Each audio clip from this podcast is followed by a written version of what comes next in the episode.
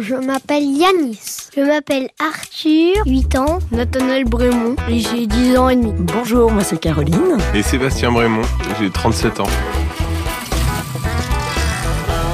Alors, déjà d'une, nous, si on n'est pas d'accord, on fait des votes. Maman, elle a, euh, si elle vote, on va dire sur quelqu'un, sur euh, une chose, c'est, c'est deux voix et papa aussi. Nathanaël, c'est une et demie. Arthur et moi, c'est un. C'est nouveau ça. Non, c'est depuis longtemps.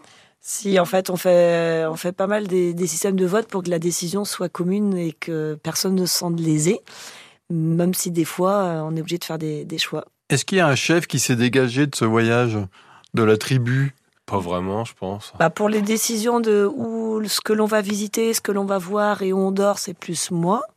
Et après, bah, pour gérer le camping-car, c'est-à-dire conduite, euh, l'intérieur, euh, toutes des pièces mécaniques hautes, bah, c'est plus Sébastien. Après, il y a quand même un clan euh, enfant, maman euh, qui, qui aime bien contredire papa quand même. Bah, des fois t'as faux, des fois t'as vrai. Comme maman.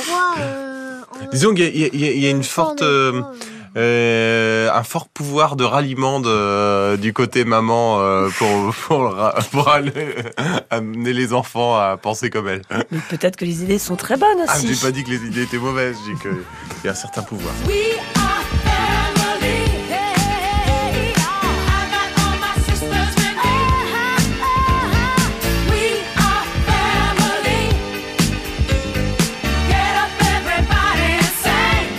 vous êtes découvert pendant ce voyage Ah oui. Ah ouais. Beaucoup. Et en plus, on a découvert papa parce qu'il est presque jamais à la maison. Et quand il est... Et du coup, on savait pas que euh, si on fait trop de bruit, ça l'agace vraiment. Euh, Vu qu'il a sport, en presque fait. jamais de bruit. Il est tout le temps au travail. Ok. Non, pas tout le temps. Il fait Ouais, souvent son sport. Ouais. Presque. Et alors, euh, qu'est-ce que vous avez découvert euh, qu'on peut dire, bien sûr, euh, Caroline?